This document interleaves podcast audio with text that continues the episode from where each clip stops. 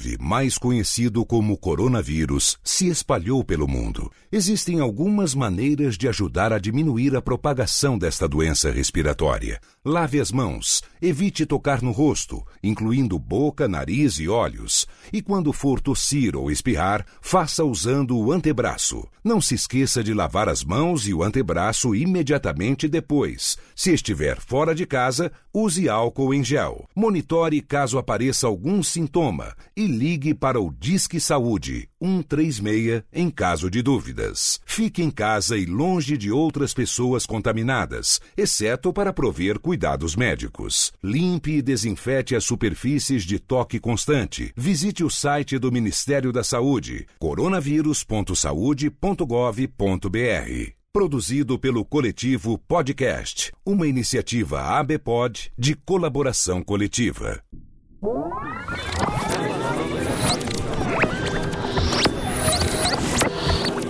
80 watts.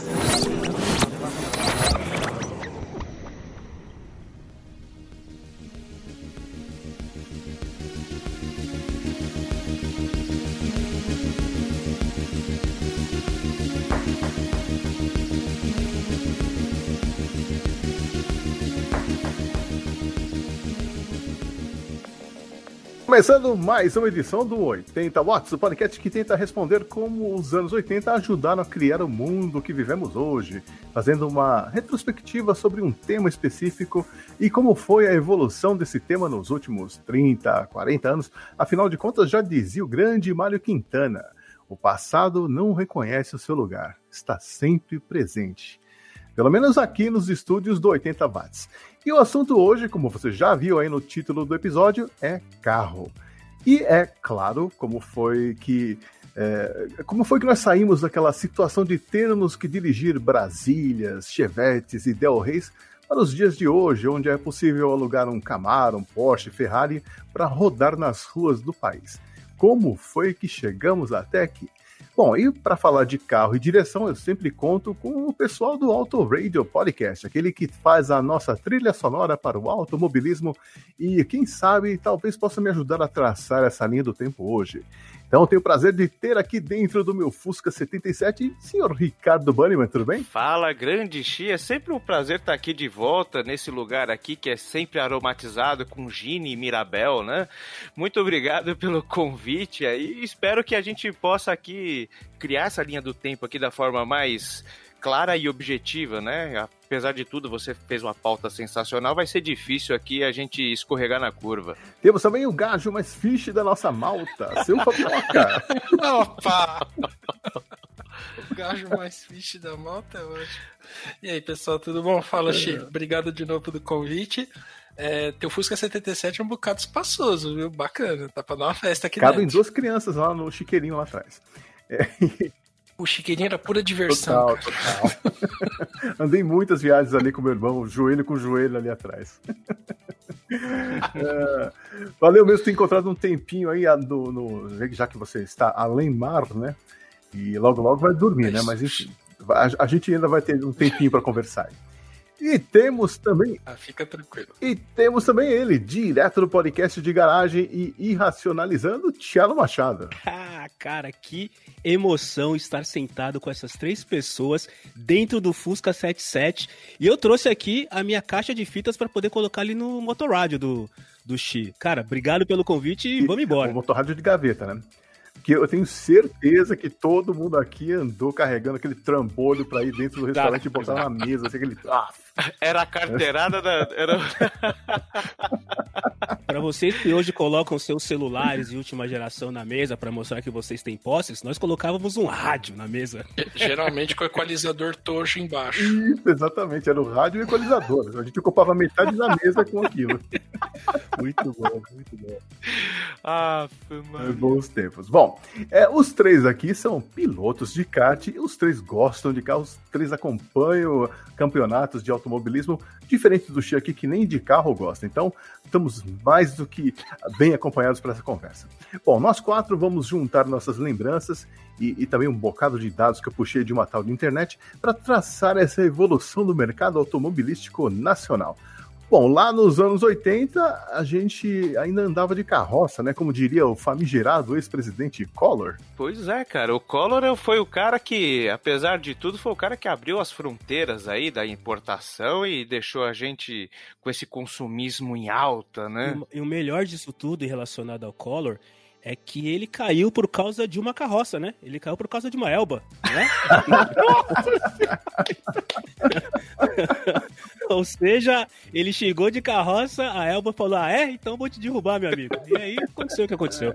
boa lembrança, boa lembrança. Bom, carro, carro melhorzinho eu só fui ter lá no final dos anos 80, né? Que eu fui ter uma Paraty, um belo carro. É, e vocês, no caso de vocês, como é que foi essa sua trajetória nos carros aí no, da, da infância que você se lembra, as lembranças mais antigas? Uh, a, a, família teve aí um monte de carros que eu pude contar, né? Um monte de carros, foram quatro, cinco no máximo aqui. Que é legal, assim, pegando foco lá no, nos anos 80, né? O primeiro carro que eu lembro que a família teve foi um Fusca, que eu acho que é do começo da década de 70, que era bege.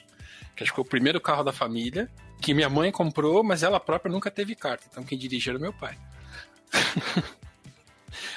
Aí depois disso, meu pai teve um Corcel 1 branco. Eu não sei bem o. eu não sei bem em que ano ele, ele foi fabricado, mas só para ter um parâmetro, em 77 começou a aparecer o Corcel 2. Tá? Deve ser anterior a isso. E, e esses Corcel 1, eles tem uma característica legal que o câmbio parece câmbio de Kombi. Né, a base dele é lá no assoalho. Eu, tenho um amigo que teve. O segundo carro dele foi um Corcel 1 branco também, né? E ele. Ele era meio bruto com o câmbio, então a gente tava lá num rolê aleatório e de repente a alavanca do câmbio soltou na mão dele.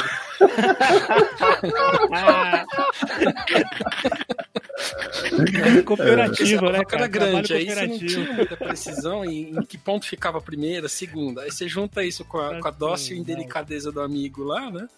E aí o carro tava em quarta marcha. Ele encostou, ligou pro mecânico, do orelhão, lógico, né? Aí o, o mecânico apareceu, enfiou debaixo do carro, engatou a segunda marcha de algum jeito mágico lá e levou pra oficina. Né?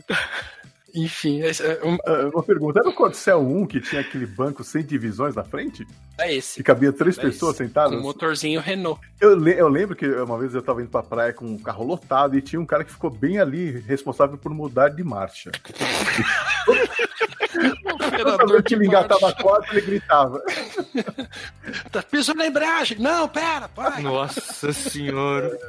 É, Meu Deus. O, o Fabioca falou aí do, do amigo que saiu com, com câmbio na mão, aí o outro que ficava responsável por trocar a marcha. Cara, é, nós que dirigimos lá atrás e que aprendemos a dirigir em carros talvez de gosto não tão bom assim, gosto certamente duvidoso, a gente aprendeu a dirigir de verdade, né, cara? Porque não é querer comparar, não, mas um, um, carro que você dirigia que o câmbio poderia ser na mão, isso te deu anticorpos para você sobreviver por umas três guerras nucleares. Né? Anticorpos. Era tudo piloto, cara. A gente já entrava na Fórmula 3 já. Já. Bom, depois desse Corcel 1, meu pai teve uma Brasília branca e a, a, essa eu lembro da placa JB5289, matrícula de São Paulo. Nossa, cara, cara, eu não lembro, lembro. Eu lembro. Enfim, esse carro teve muita história, né? Foi o primeiro carro que eu dirigi, né? Meu pai sentou no colo e, né? Bora manter ele em linha reta aqui. Olha que legal, olha pro lado, e o carro quase bate, enfim. Foi o primeiro carro que a família fez viagem grande, né? Foi para Minas, foi pro Rio e tal. Foi bem legal. E também foi o primeiro carro que eu descobri que meu pai pulava cerca. Mas. bastante história o carro. Achou uns acessórios é, estranhos. Né? Não, não, é uma história mais elaborada, mas enfim. É, o, o Shiben comentou lá no começo, acaba as respostas aqui acabam sendo muito pessoais, né? Muita história pessoal aqui envolvendo os carros, né? Aí, depois dessa Brasília ele teve um Chevette é, vinho, Chevette Tubarão 78, eu acho. É, que na época era o carro mais da hora que eu já tinha visto na minha vida. Tanto que eu gostava de ficar dentro do carro, né? Saía de casa, entrava no carro, quando ia no mercado eu ficava no carro, e assim por diante. E foi o último carro que a família teve antes de sair de São Paulo, que a gente mudou para outro estado, para Rondônia, onde meu pai nasceu, né? Então foi o último carro que a gente teve em São Paulo. E aí, em Rondônia, a gente teve um Fusca azul da década de 80, não lembro bem o modelo. Aí depois disso, meus pais se separaram, tal, a gente voltou para São Paulo. E para finalizar, né, em 2004 eu fui a Porto Velho de novo, só que aí dessa vez foi pro enterro do meu pai, e aí eu descobri que ele tinha um Ford Fiesta verde metálico. E verde metálico porque ele era super palmeirense, né? Então a metade da casa era pintada de verde, o carro era verde, as camisetas brancas tinham um estampadinho do, do Palmeiras ah, verde. Enfim, esse foi o, o, histórico de carro da família. Nossa, foi bacana. Cara, o, no, no meu caso, é, eu te, quando eu era criança, eu tinha uma relação totalmente aversa a carros, porque eu tive um tio que ele era mecânico. E, e assim, mecânicos nos anos 80, 70, era aquele cara raiz mesmo, né? Não tinha, não tinha, você não ligava um computadorzinho na máquina e, o carro, e esse computadorzinho dizia para você quais eram os defeitos do carro. Você tinha que entrar lá debaixo e descobrir, né, cara? Não tinha outro jeito. É, eu, eu sei bem, o meu pai era mecânico. É, então, então você sabe exatamente como é, né, cara? Era aquele cheiro constante de gasolina pela casa, né? E, e, e, como eu era criança e meu tio ficava ali consertando aqueles carros é, e acelerando, acelerando, acelerando, eu tinha medo, cara. Olha que engraçado. Hoje eu ando de kart, aí eu gosto de Fórmula 1, mas quando eu era criança eu tinha medo do barulho dos carros, cara medo de chorar, assim, sabe? De não, não quero na casa do tio, que ele vai fazer o carro fazer barulho. Pô, fala a verdade, ele tinha Christine, né, no, no, na, na, na garagem, você tá vendo desse jeito. Cara, se duvidar alguma coisa nessa linha. E, e, aí, assim, na família mesmo, o, o meu pai, olha só que outra coisa interessante, meu pai nunca gostou de dirigir. Então, da minha infância, eu me lembro do meu pai ter um único carro, que foi ali no final dos anos 80, ali 87, 88 mais ou menos, que era a boa e velha Brasília bege, né, que é o, o bege antigamente, hoje o, o, branco, o bege é o preto, né? Só tem carro preto na rua, né? Mas antigamente era só o, o bege. Então meu pai teve aí uma Brasília bege que meu pai comprou e dirigiu assim por muito pouco tempo, porque daí logo logo meu irmão fez 18 anos e tomou conta da Brasília. E desde então eu não lembro de assim, meu pai no máximo ele me ensinou a dirigir e esse foi o único o único carro que a, a família Machado assim conseguiu desfrutar. E, e diferentemente aí do Fabioca, é, como meu pai não gostava de dirigir, Fabioca, era mais para fazer compra, manja, para levar alguém no hospital. Dirigir né? é por obrigação pura, mas né? preciso levar, preciso ir lá, ok, tá bom. Né? Se meu pai tivesse um pouco mais de conhecimento de tecnologia, ele teria inventado o Uber já naquela época, cara.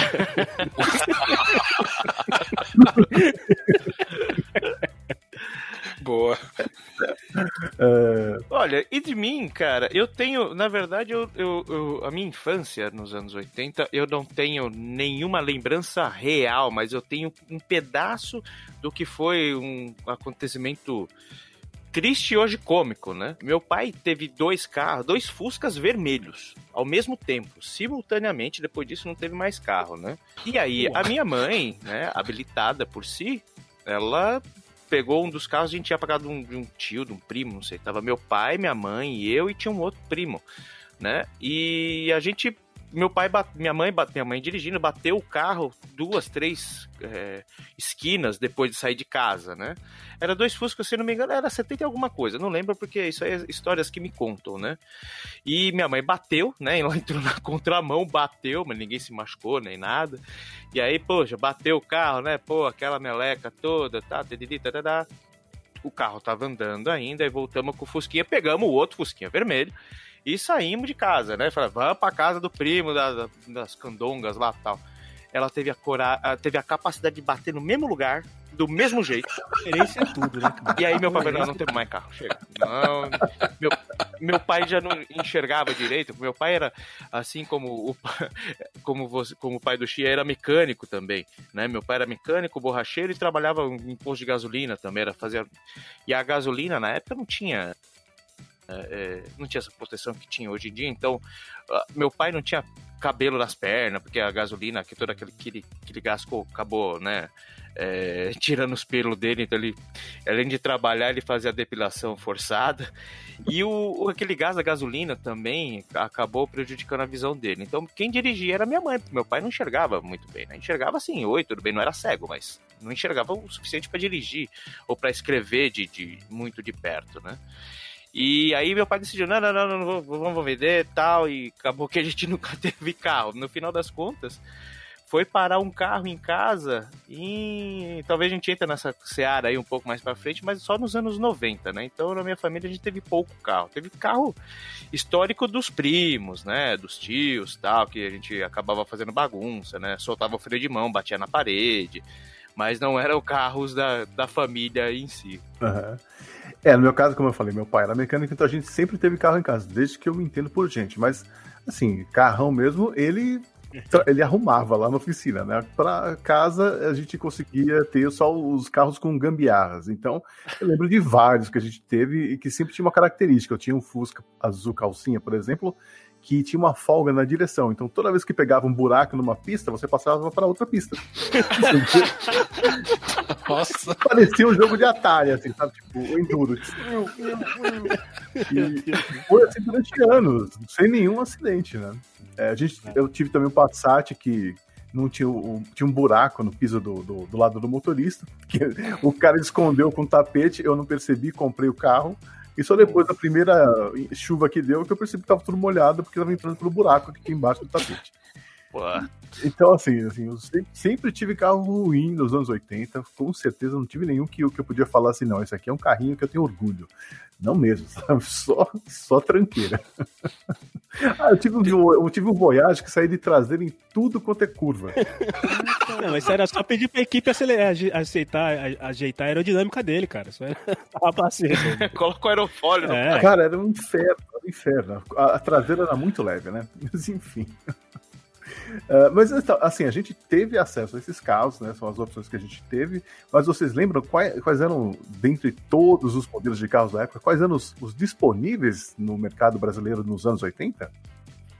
A gente foi fazer uma pesquisa, né? Para saber alguns nomes. Mas vocês lembram de cabeça alguns modelos, montadoras? Tá, eu vou falar as básicas aqui para que vocês discorram aí. Acho que a gente era. O, o, mercado era dominado por quatro grandes, né? A Volkswagen, a Fiat, a Ford e a GM, Chevrolet, né? Que eu acho que eram os carros mais, que, mais acessíveis que, que se tinha. O pessoal, se não me engano, ali preferia mais os Volks, né? Principalmente o Fusca, que era o Fusca e Brasília, que era muito é, disputado porque eram carros robustos que davam baixa manutenção, tem a, tem a lenda até hoje, né? Que se você tiver um chiclete e uma colher, você conserta um Fusca em qualquer lugar do mundo, né? E foi o MacGyver também, tem essa. Tem que ser, colher e você tem que ser o MacGyver, esquece disso. Mas tinha alguns outros poucos aí, né? A gente falou um pouquinho aí do. aqui em off, do. Uh, do Alfa Romeo, tinha o. interno, do mercado interno, né? A Gurgel, né? Que era todo de fibra de carbono, era um, um, um ah, carro. Fibra de era? vidro. Fibra de vidro, isso, fibra de carbono. Lá, tô, eu tô de carbono é a Ferrari que faz hoje. É, eu tô, eu tô pulando um pouquinho a história, né? É, 40 anos você pulou. Fez um upgrade bom nele. É, eu andei no Gurgel que um primo meu tinha. Pra mim, ele era feito de fórmica, viu? Não era fibra de nada, não. Tinha um legal que a porta era de, era, era de acho que era acrílico, né? Que a porta, a porta ela era transparente, você via exatamente as pessoas. Era, 800. Era, era péssimo para namorar, né? Esse daí. é, exato. Não podia dirigir pelado. Não podia dirigir pelado. Ó, oh, Celso. Quem mais? Tinha, tinha um aqui que eu adorava. não sei se vocês lembrar que o pessoal mais chance, né? Colocava, como é que chama? Neon na, na saia do carro o Miura, pô. O Miura, o pessoal colocava aquele. Era bonito que ele levantava ali a, a, o, o, farol, né? Tal, tinha toda aquela coisa high-tech, né? O farol levantava na frente. E o pessoal, para enfeitar o carro, colocava neon rosa, neon azul. Era lindo demais. Não era promessa, ele vinha assim. Não. Não, não, não, não, não, não, não, não. Peraí, você tá dizendo que era de propósito Ricardo, aquele neon? Miura era de linha. Era, vinha de fábrica esse neon. Era o, o Miura X8. Aí, Fui enganado. É, exatamente. Era de propósito. E, cara, é, esse neon ele tem uma curiosidade. sim, ele, né? ele é visível através de neblina. Olha, tinha uma utilidade então. Lembro de ter visto reportagem muito tempo atrás que se tivesse sinalizador com neon, ele, o, a luz dele atravessava melhor a neblina. Você via ele do outro lado da neblina.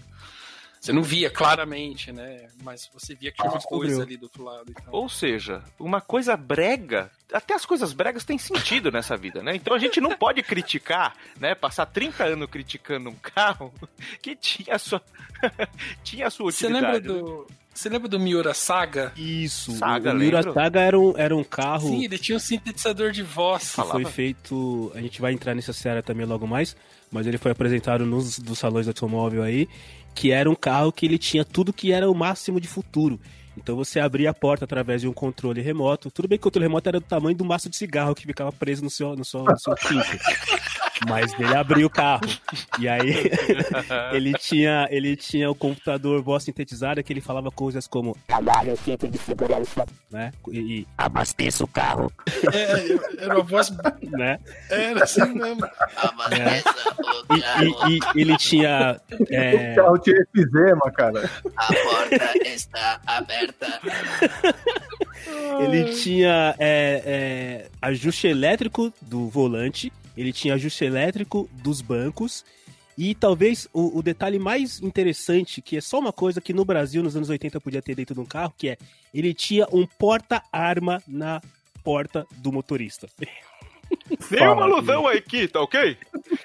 um lugar pra você guardar uma pistola na arma do motorista. sabia. Na porta do Da motorista. hora. Sensacional. isso. Dei ideia, não dei ideia, não dei ideia. Pelo amor de Deus. Não, não, não, não. É, corta essa Deus. parte, corta. Ah, e, e o mais importante, ele tinha motor AP. É, a PS, Motor AP, aquele que dava pau no, no motor GRX do Speed Racer. Nossa, é, o Miura é um esportivo que era respeitável, né? Era, assim. era. Era, era a nossa Lamborghini, vamos É. dizer assim. Por aí. Era Lamborghini, a, a- a nossa Lamborghini. Vocês lembram do Hofstetter? Lembro. Esse foi um projeto muito louco, já no final dos anos 80, né? Isso é do tempo de vocês, não lembro não, cara. Certo que eu lembro é o parceiro lá das Tartarugas Ninja, que tinha o Bebop e o Rockstar. Só da tartaruga. Eu falei, Fabio, o Hofstetter foi um projeto revolucionário. Sim, e era, você mencionou o Lamborghini, ele era quase um, um clone da Lamborghini Countach, né? Mas era um projeto de um cara, né? Ele, ah, vou fazer porque é legal e tal. E não sei quantos foram feitos. Eu, eu acho que eu vi isso andando em São Paulo uma vez, um milhão de anos atrás, mas acho que é impressão minha. Eu só lembrei dele por causa do É, Lamborghini. porque o carro mais acessível desses esportivos era o Puma, né? Desde os anos 70. Então, carro de Playboy era a Puma. Tanto é que toda vez que aparecia um Playboy nesses filmes, nessas pornô chanchadas aí dos anos 70, ele dirigia um Puma vermelho. Calça branca com, com, com, a barra dobrada, um rainhate, né? Nossa senhora. Chi falou aí dos carros dos anos 80, a gente sempre lembra dos mais básicos, né? Brasília, Fusca, Kombi, né? O próprio Passat, na maioria das vezes os carros da Volkswagen, que como o Bunnyman falou, eram os mais robustos. Mas eu lembro de um carro, cara, dos anos 80 que eu achava ele muito bonito. Olha como o gosto da gente vai mudando, né? Era o Fiat Hoje. Vocês lembram do Fiat Hoje? Você achava aquilo bacana? Eu também Eu era uma gostava, criança que Tchelo. vivia no Brasil nos anos 80 e não tinha acesso a nada. Eu bicho. também gostava, cara. Eu também gostava. Ele era, ele era a versão, Pô, a versão É, acesso sedã do que Spazio. Eles não tinham acesso ao bom senso. Spazio, nossa. Era a versão sedã do Fiat Spazio. E O Spazio, na verdade, é o 147, não É, é? porque, eu- mas eu acho que o nome do 147 ele ficou muito é, detonado logo de saída. Né? Começou a vender, deu seis meses, o pessoal viu que aquilo ali era uma bomba, apesar de. Acho que era- seis meses é Não pouco, ficou né? detonado logo de saída, Bunny, porque o carro nem saía, cara. Você engatava primeiro, ele dava aquelas travadas. O prim- Então, impossível ficar detonado de sair do Difícil 147. era engatar cara. as marchas, né? Era como o Corcel que o Chi falou aí, né? Que você ia lá, seja o que Deus quiser, e rodava lá o câmbio e jogava alguma coisa. Se ele se fosse a primeira, a segunda, ninguém sabia, né? Era um ato. Menor que o 127 é impossível também de fazer, né, cara? Nada menor que isso não dá, né? Tem, tinha a Romizeta. Ah, Romizeta! A Romizeta, é verdade. Saía tá pela frente, a Romi- a Romizeta é aquele que entrava pela frente, né? Eu, eu não lembro que nos anos 80, eu, não, eu, não, eu, não- eu, quando criança, eu não lembro de ter visto o Romizeta no, muito assim, de, é, é, com frequência no Brasil. Não tinha muito, né, no Brasil, né? Hum, Era bem raro. era bem raro. Nos anos O- 70 você via mais, né? Pai do meu compadre tinha uma oficina de romizeta em São Paulo. É, Fechou, né? Nossa, Ah, vá. Jura? por que será, né? Tô surpreso. Ah, vá, é ótimo. O problema com a, com a Fala Robizeta era que qualquer acidente, assim, era um ex-cliente, né? Porque não tinha como você sobreviver àquele negócio. Não, né, cara? Não tinha para-choque, não tinha nada. A porta já era você, praticamente. A porta era você. É, praticamente. Se você batesse lá, tá mal. O seu joelho ficava exatamente embaixo do, do para-brisa do carro. Exatamente. É, A diferença, eu acho que do, pro, pra, pra, pra Kombi, né, que tá, tá vendo, eu acho que até hoje, é que a Kombi é mais alta, só isso. né, porque também a canela é teu para-choque. Era bem isso. É, Ah, Carros não, mortais. dirigir tem que ser culhão pra dirigir isso. Mas assim, tem alguns modelos bem interessantes que eu me lembro, mas assim, eu, eu acho, eu não sei exatamente como uma pessoa conseguiu comprar esse carro. Mas um amigo meu, ele tinha um Opala que tinha o câmbio no volante. Vocês lembram disso?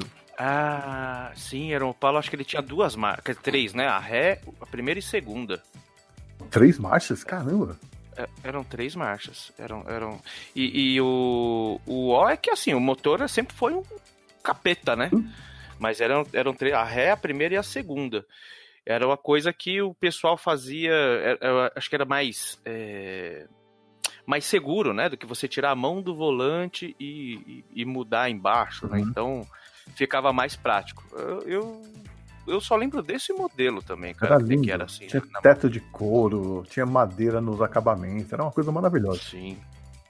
Percebam bem- como as coisas vão e, e- e voltam, né? Porque o Bunnyman falou então que um dos motivos de ter o câmbio na, no volante era uma segurança para que o motorista não precisasse tirar a mão. E hoje em dia, o que é que os carros têm? Câmbio shift pedal, né? Que tem aquelas aletinhas. Então, assim, na verdade é a mesma coisa que a gente tinha 40 anos atrás, de um jeito mais bonitinho, que é o câmbio no volante, né, cara? É. É, a mesma coisa. Acho que naquela época dava muito problema, né? O câmbio ali. Era, dava muito problema. Ah, Eu lembro que ele vivia arrumando o câmbio. É, então. Era, era muito problemático aquele câmbio. Eu cheguei a dirigir um Maverick, claro, não nos anos 80, né? Um pouco depois. Mas eu dirigi um carro dos anos 80 que era o Maverick, que inclusive é do Leopoldo, que um camarada de corre de kart com a gente aí era do Leopoldo.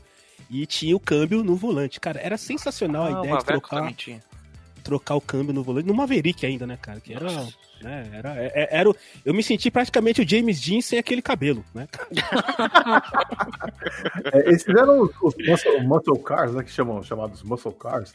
Tinha o, o. Galaxy, tinha o, o, o, Corsa- não, o Maverick, tinha o Opala. é, da Volkswagen, acho que não tinha Não. muscle car. Não, Corcel não. como muscle car. É, mas O, o Corcel era, era a né? versão brasileira do Mustang, né? Estamos falando de cavalo, né? é, Sérias restrições orçamentárias, né? ah, a gente trabalha com o que Acho- pode, com o que tem, né, chefia? Que tem Mas vem cá, vocês lembram qual foi o primeiro carro, assim, que, é, do, vamos falar dos anos 80, anos 90, que você falou, não, esse é o carro que eu vou ter quando eu crescer e puder dirigir. Vocês lembram quando, qual foi esse carro? Cara, o Mitsuba, cara. É, Eu tinha um Mitsubishi. Mitsuba. Ah, putz, era um. eu Não vou Eclipse. lembrar. É o Eclipse, esse mesmo. Falar- vou falar. O Eclipse, o de primeira geração ou o segundo? Era quadrado ou redondo? Era redondo. Não, não, era quadrado, ele Putz. era meio pontudo assim. É. As... Aí, eu também. Nossa, era lindo aquele Olha carro, velho. Meu Deus do céu. Eu falei, eu Eu quero. achava aquele quero até hoje. muito cabuloso. Eu trocaria todos. Todos os carros que eu já tive na minha vida. Não, não, peraí. Eu- não, não, não, não. Pera aí, Bunny, eu tenho certeza, eu tenho certeza que eu vou falar aqui um carro. Nós nem combinamos isso e você vai completar. A gente sempre quis ter um Gol. GT88 GT preto, com os 88. vidros pretos, com as rodas pretas, mano, era verdade, é verdade, é verdade. Aí Era anos O 80. né, carro era um Gol GT88 preto, com as rodas pretas, com os vidros pretos. Meu, é- não, ele era, quadra, ele era quadrado, né? É que as linhas deles, ele era bem definida as linhas, né? Lembra do câmbio bolinha? Vocês lembram disso? Que era uma bola de golfe? Ah, é verdade. Tinha uns caras que metiam seri nesse negócio aí, né? Acabava com o carro. Mas era o câmbio redondo, o câmbio, câmbio redondão. O pessoal colocava. Começou a ornamentar aqueles, o câmbio, né? Câmbio, pedaleira e tal. Por- Com- Com gosto duvidoso, né? Porque sempre tinha o Siri. Era Siri no câmbio e decalque fosforescente É. no, no painel, né? verdade. Com lâmpada de luz negra. Juro que eu queria conhecer esse cara que um belo dia falou: Cara, e se a gente colocar um Siri naquela peça que vai ali? da onde esse cara tirou isso? pelo amor de Deus. Eu queria muito Ah, tomar cerveja com esse cara. Muito, Nossa. muito. O animal mais rápido do planeta, né, meu? Siri. É, é exato, né, cara? Tem, tem empresas que colocam, né, Mustang, o cavalo, a Ferrari, o cavalinho rampante, a Shelby Cobra. Não, vou meter um Siri. É, porque eu entro nas curvas de lado, mano. que cano.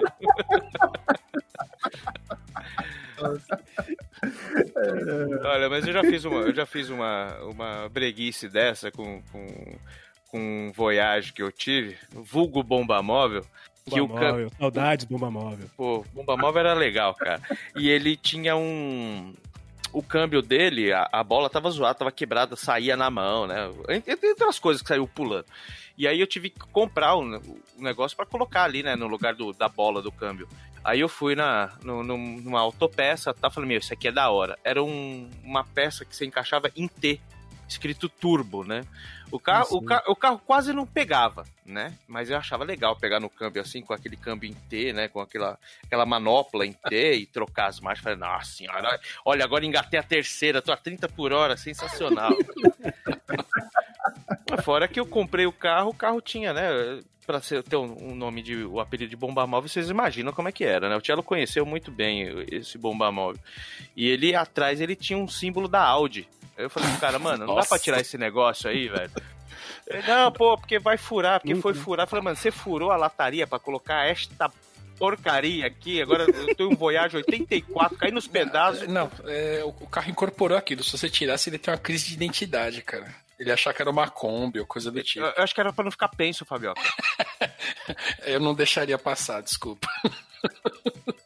O Você bom é que fala- meus amigos me zoavam um pouco por isso, né? É, é. Mas enfim. Qual era o seu carro dos sonhos, Chi? Qual era o seu que você queria ter de todo jeito? Cara, como eu falei pra você, eu nunca gostei de carro, eu sempre gostei de moto, eu nunca gostei de carro, então eu nunca sonhei com nenhum carro, assim. Mas teve um carro que eu bati o olho e falei, olha, esse carro é bonitinho, hein? Que era o Gol GTI. Ah, tá vendo? Olha, olha, tá É. vendo? É o, é o, é o- na verdade, o Gol GT é a evolução do Gol GT, né, cara? Então, Que tinha injeção eletrônica, era uma novidade, e tinha uma, um azul super bonito que, que vinha naquele modelo. É. E tinha um. um É, Marítimo, lançado no Salão de Automóvel do 1988. Primeiro carro com injeção eletrônica no país. carro, mas assim, tirando esse, não lembro de outro, não, viu? Todos os carros que eu tive, eu comprei mais pela, pelas é, boas críticas, opiniões que eu li a respeito do que propriamente pelo gosto. Hum, você não. Até hoje. Até hoje. Eu, tenho, eu vou falar pra você, eu tenho um Sandero 2006. Tá comigo desde 2006, Caramba. comprei ele zero. Não me recuso a vendê-lo, ele nunca me deu problema. Nunca, um Renault nunca te deu problema? Nada, não me deu nada, nunca falhou, nunca teve. A única coisa que a gente fez foi trocar pneus. Fora isso, Caraca. é só uma manutenção básica. Parabéns, hein, velho? O Sandeiro, o Sandeiro do X sambando na cara da sociedade. Cara, aí tem explicação, porque o, o Sandero, na verdade, ele não é Renault, ele é Dacia. É um Dacia. fabricante romeno. Ah, olha aí, a galera te enganando a etiqueta da gente, é verdade.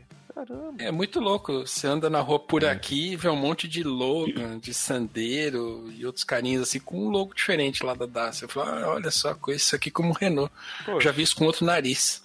olha só. Mas, ô, ô Bunnyman, só pra, só pra fazer um link entre o Gol GTI do Xi e o nosso desejo de ter um Gol GT 88, é, a gente, depois de muito tempo, eu descobri que o Gol GT foi fabricado até 86, tá? Então a gente nunca vai ter um Gol GT 88. Caraca, Foi fabricado até 86. Não, não. 87 foi Não. lançado o GTS e 88 veio o GTI, que é o carro do Xi. Então nós nunca vamos ter um Gol Você GT 88, está- cara. Desculpa. Você está acabando com a minha infância e adolescência aqui em, em- na podosfera inteira. É isso que você está fa- fazendo com o meu pequeno coração. Eu também aumentei três dias a minha, minha terapia de três para quatro dias depois que eu descobri isso, cara. Pô, Porque pela madrugada.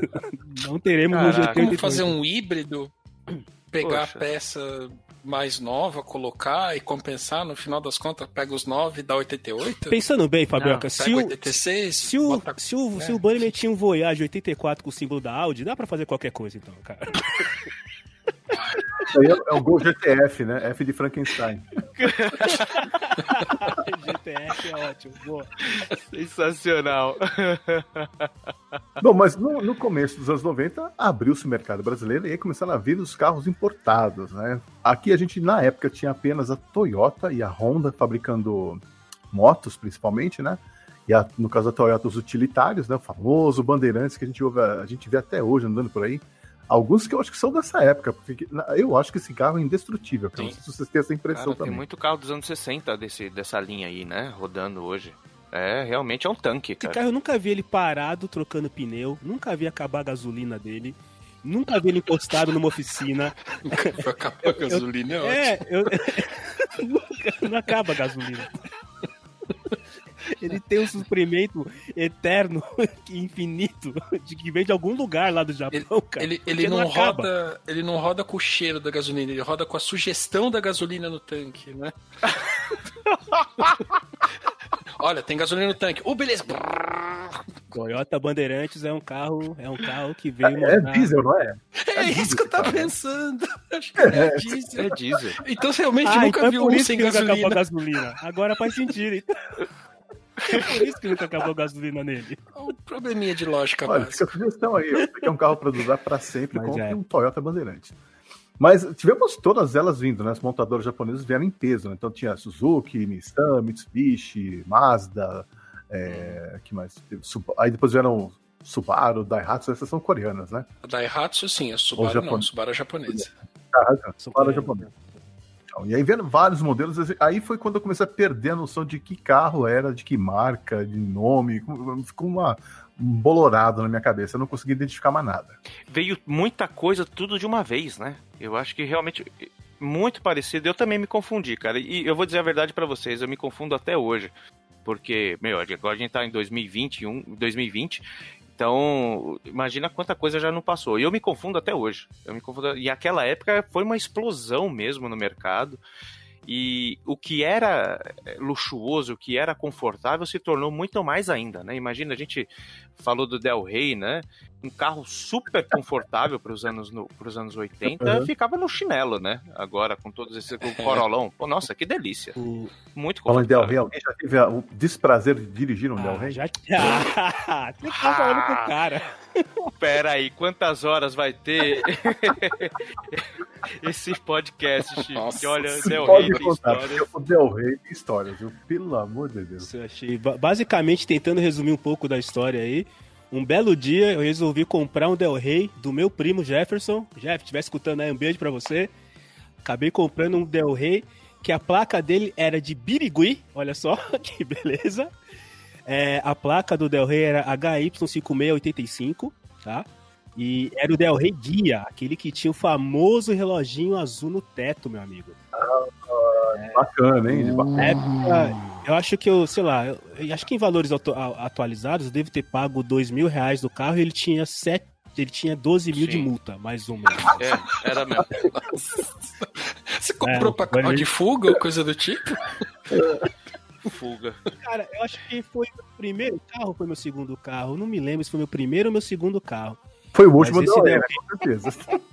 É, exato, exato. Mas, cara, assim, eu vou, eu vou resumir duas histórias rápidas sobre o Del Rey. Uma que um belo dia, é, eu e Bunnyman estávamos descendo pra praia, não tínhamos o que fazer em São Paulo, fomos pra praia. Só que como o Del Rey, já citadamente aí, não tinha permissão legal, porque ele não tinha documentação em dia, Então, detalhe, detalhe, amigo ouvinte, queridos amigos dessa bancada, ele nunca teve documentação. Ele saiu com a documentação e depois não foi feito mais nada. descemos, Bom, né, enfim. fomos pra praia. Parênteses feito. Madrugada, e aí aquele guardinha que estava lá no plantão da madrugada resolveu parar eu e Bunnyman dentro do Del Rey, que acho que era 86, se eu não me engano. 86, eu lembro, porque eu contei quantos anos ele não tinha pago o imposto, mas tudo bem. E aí o guarda né, fez aquele papel dele, pô, e aí, como é que a gente faz isso aqui, tudo mais e tal. E aí eu lembro que o Bunnyman fez uma promessa naquele dia. Qual foi a sua promessa, Bunnyman? Então, na verdade, naquele momento eu descobri que ele não tinha nenhum posto pago. Foi naquele exato momento que eu falei, não, eu não acredito que você fez isso, Cello. E eu, eu, eu na época, eu fumava, né? É, Algumas pessoas vão ficar abismadas, nossa, o Bunnyman fumava. É, minha mãe não sabe até hoje, é, é o que eu acho. E eu falei, esse é o meu último cigarro, eu vou fumar de nervoso. Eu vou, eu, tinha, eu lembro até de uma caixa de Marlboro que eu tinha acabado, eu, acabei de abrir, eu falei, eu vou fumar um cigarro, eu vou jogar todos os 19 embora, nunca mais eu vou fumar na minha vida. Até o momento dessa, de eu quebrar essa promessa. Eu fui bem firme, né? E joguei, joguei no mato. Falei, meu, me tira disso, cara. Tira a gente disso, pelo amor de Deus. É. conversamos aqui, conversamos ali, não precisamos entrar em detalhes e fomos liberados, fomos embora. né? Então, o, o HY5685 Del Rey aí nos ajudou a ser liberado. E a outra história muito rápida também. Um belo dia estou eu indo trabalhar ali, descendo a Avenida Santo Amaro. E na minha frente, né, isso já nos anos 90, na minha frente tinha uma Paraty, zero, brilhante, acho que era vermelha, né, toda nova assim e tal. E aí o farol ficou amarelo. O farol ficou amarelo na minha frente, né, e tava a Paraty na minha frente, eu tava atrás. O farol ficou amarelo, a Paraty deu aquele toque no, no, no, no freio e deu aquela piscada no farol. Eu Falei, ah, o cara vai parar. O cara tirou o pé e continuou acelerando. Daí eu olhei e falei, ah, dá pra ir também. Só que daí o cara voltou e mudou de ideia de novo e tentou frear de novo. E assim, uma Paraty zerada, é, freio ABS, novinho, né? O cara parou suavemente. Aí atrás tá vindo o Cello, o Del Rey 86. Os, os pneus gritando, né? Meu amigo, eu fui parar dentro da Paraty do carro. E ninguém se machucou, graças a Deus. E o melhor de tudo é que assim, a Paraty do cara destruiu. O Del Rey deu uma amassadinha só, né? Porque É que eu ia comentar, o Del Rey tanque de guerra, né?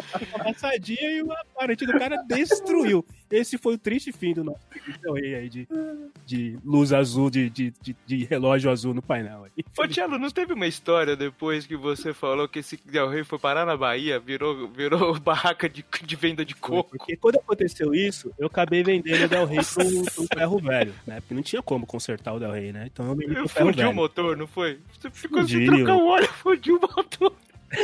E aí, é, existe um, um jeito na internet que através do Renavan do veículo, você consegue entrar no site lá do Detran e ver, e ver o, o histórico do carro, onde esse carro foi parar, tudo mais e tal.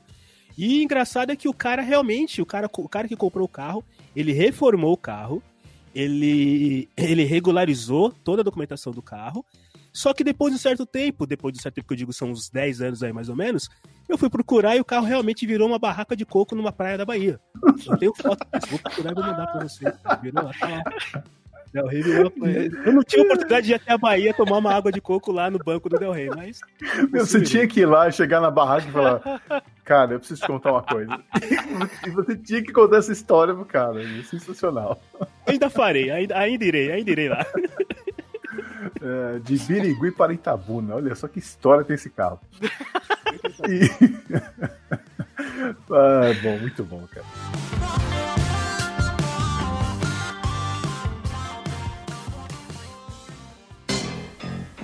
Ele é forte como um gigante e não deixa ninguém na mão.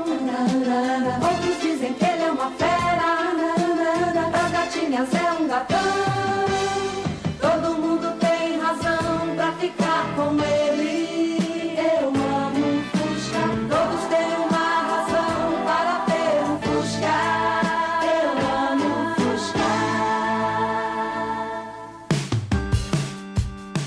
Bom, a gente tá falando de dirigir para lá e para cá, mas eh, vocês se lembram como é que a gente tirava a carteira de motorista naquela época? Porque era diferente, não é? Para começar com a própria carteira, que não tinha foto na época. Não tinha foto. Eu lembro que era menos burocrática, pelo menos até onde eu, eu lembro. Não sei no começo dos anos 80, mas diferente de hoje, você fazia. Era obrigatório uma aula só. Você fazia o teste teórico, prático. Psicotécnico. Você se. É o psicotécnico, tinha um psicotécnico. Na verdade, quando eu fui fazer o meu psicotécnico, eu acho que eu, eu tava tão ruim, tão ruim, tão ruim, que a moça da autoescola ela pegou minha mão, assim, porque você colocava através de, um, de uma tábua, né? E fa, faz isso, faz aquilo. E tava, ela pegou nas minhas duas mãos e começou a fazer. Eu, não, eu falei, eu fiquei na dúvida, ou era muito lento, ou eu era doidinho mesmo, não tinha condições de ter Você- uma carta. Você tava riscando a carteira, não tava fazendo papel. É, eu acho que eu tava fugindo um pouco da linha de normalidade ali do psicotécnico. Mas era, eu lembro que eu tirei em sete dias, cara. a carta. Em sete dias. E eu passei sem saber dirigir. Não sabia. Eu fiz o, o- o- a prova da, da autoescola sem cinto no primeiro, na primeira curva. Aí a moça falou: Olha, você tá. Você tava me acelerando pra ir embora, que eu tava fofocando com outro cara lá, e eu, pode ir embora, pode ir embora. Aquela apreensão, né, do adolescente. E aí ela falou: Tá vendo? Você saiu sem o cinto. Eu falei: Putz, ela falou: Olha, você perdeu todos os pontos que você podia. Se você errar qualquer coisa, já era. E aí eu fui direitinho tal, pá, e tirei em sete dias. Mas hoje em dia são meses, né, pra tirar. Eu conversei com, com, com pessoas que tiraram na, na década de 80 e não sei se é real ou não, mas o que eu ouvi delas é que, assim, primeiro que realmente você conseguia fazer tudo num único dia, porque houve uma época que nem era necessário você saber, é você fazer aula, bastava saber ler, escrever e fazer um teste rápido ali. E, e teve uma época também que a, a carteira de a CNH ela era válida até você completar 40 anos de idade. Ou seja, você, tirava uma vez só e até os 40 anos de idade tava tudo certo, tava tudo ok. Só depois disso é que Ah, você perdeu precisava- um olho, tá tudo bem, né? Não, perdeu um olho, a mão, não, beleza. É, é, Acho que tinha até outro nome, eles chamavam de pronto, é PGU, que era Prontuário Geral Único, que era um número que tinha a carteira de habilitação. Depois que passou a ser CNH, que veio essa regra toda aí, que você precisa ser praticamente saber, né, construir um foguete para tirar a carteira de motorista e tudo mais e tal. Mas era bem mais simples, era bem mais tranquilo. Na verdade, tudo que se, né, o, o, o Xi falou bem, né, cara? A gente tava voltando nos anos 80, era tudo muito simples, muito mais, não vou dizer se era certo ou era errado, mas era tudo mais simples relacionado a carro, né? Só era difícil comprar, né? Só era difícil comprar, assim como é hoje, mas o restante, Uhum. Né, leis, regras, tirar carteira, era tudo muito É o que o Fabioca e o tranquilo. Xi falaram, a gente fala, cita o chiqueirinho, né? Hoje em dia é é inadmissível uma criança no chiqueirinho. Ele não sabe nem o que é chiqueirinho de um carro, né? E antigamente era festa, né? Os moleques pelados lá, só de, de, de bermuda e indo pra praia, o- o- balançando, descendo, né? Aquele monte, de coisa no teto do carro e vamos que vamos, era tudo festa. Tá de né? trás aberta, todo mundo com os pezinhos balançando. Pô, que delícia. Nunca- quem nunca andou na caçamba Que de uma delícia. picape que atire a primeira pedra, né? Relacionado à carteira, todo mundo aqui, quando foi tirar carteira, já sabia dirigir? Ou alguém aqui foi tirar carteira sem. é, é, realmente aprendeu a dirigir na autoescola, daquele jeito padrão que deveria ser pra todo mundo? É, eu fiz duas aulas, o cara falou pra mim que tava bom já, que dava pra passar. E aí eu falei, tá bom, então vamos. Caraca, Mas a minha mano. experiência se resumia a tirar o carro da garagem e parar na porta da casa pro meu pai ir embora. Pro trabalho. Era isso que resumia a minha, minha experiência, sabe? Mas passei de primeira, sem erro, sem nada. E, e, assim, ainda me deram a, a- a- Era categoria A e C. Ou era A e D. Eu podia dirigir caminhão, cara. Ai, meu Deus do céu. Era muito louco essa época, né? Tudo isso porque você sabia tirar o carro da garagem. que maravilha. Total, eu não errei nada. Eu Sou mais do que capaz. Exato. Exato. Conseguiu tirar da garagem sem ralar o carro, beleza, tá liberado, meu filho. Próximo. Exato. Eu, eu- só na última vez que eu fui recentemente é, renovar minha carteira que a pessoa falou: você quer continuar sendo A e C? Acho que A ou C, ou não sei o quê. E aí ela falou que sendo categoria, sei lá, D, alguma coisa assim, eu poderia dirigir ônibus, caminhões e coisa e tal. Só que eu teria que levar um documento. Aí eu falei, ah, não, deixa pra lá. Eu fiquei 50 anos aí sem dirigir caminhão, acho que não vai ser agora que eu vou começar, né? Então, pode tirar. Agora é só moto e. Só. Então, uma coisa que era diferente é que não existia essa prática de compra de carteira de Eu motorista. não né? lembro de história. Eu fui, fui ver isso nos anos 90, cara. Anos 90 já era, era Zé, começou essa nos anos 80 era mais séria essa história. Nos anos 90 que vir- degringolou tudo, aí todo mundo pagava lá 300 contos e saía com a carteira. Sim. Mas eu acho que essa questão de comprar carteira e tudo mais, é, é- talvez seja o, o tiro só pela culatra, que a partir do momento que as leis passaram a ser mais severas para você tirar a carteira de motorista e também para você perder a sua carteira de motorista, aí é que começou-se, né? Então, assim, nos anos 80 realmente eu não lembro de ter essa questão de das pessoas comprarem. Mas a partir do momento que você começou a ter leis mais rígidas, começou a até essa questão de você ser mais difícil para você tirar, aí criou-se o comércio, né? Que até então, como o Chi falou, bastava saber tirar da garagem, ok, você tá aprovado. A partir do momento que você começou a precisar pensar para dirigir, pá, então agora a gente vai começar a fazer um jeitinho, né? É, também porque tem menos carros nas ruas, né? Que, aliás, me leva à, segunda, a seguinte pergunta, né? Vocês, vocês lembram como era o trânsito naquela época? Tinha, por exemplo, hora do rush? Cara, não lembro disso, não. Como hoje não Não, tinha, cara. não. Como hoje não tinha. Eu acho que assim, eu acho que era coisas bem específicas, né? Eu acho que em, em lugares específicos, não sei, de repente no centro. Eu acho que tinha hora do rush sim, senão não tinham feito toda a modificação nas vias para ter passagem subterrânea, esse tipo de coisa, num monte de lugar da cidade. É, então, eu acho que eram lugares específicos, não? O, o volume de carro só aumenta. Então, se você não der um jeito do trânsito fluir melhor, cara, não tem como. Então, acho que tinha sim a hora do rush. Sempre teve trânsito. Eu lembro que meu pai, ele, ele tinha. ah, meu pai era uma pessoa de, de hábitos, né, de costumes. Então ele saía de casa exatamente às 6 e 5 todos os dias, Porque se ele, ele falasse, se eu sair 6 e 15 eu vou pegar trânsito. Então ele saía 6 e 5 e realmente ele chegava em meia hora, a oficina ficava lá no Bexiga, ele chegava sempre no mesmo horário, porque era previsível o trânsito. Né? Isso no começo dos anos 80. E a hora do rush também era 6 horas, começava o trânsito, 7 horas já começava a diminuir. Era, Era uma hora, hora de trânsito né? praticamente. Não é- era a hora, Exatamente. não o período do rush. Uhum. E tinha muito menos carro nas ruas, né? Eu lembro de um, Era mais fácil achar lugar para estacionar. Eu lembro que quando fizeram o, o Minhocão, pelo menos histórias vagas, assim, achavam que era um absurdo, né?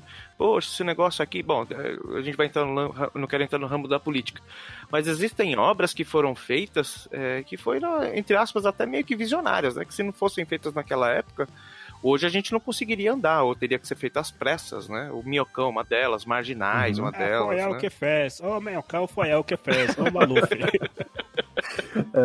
Eu tô, eu tô aqui cheio de dedos pra não feito, né? citar o cara, você vai lá e esculacha, pô.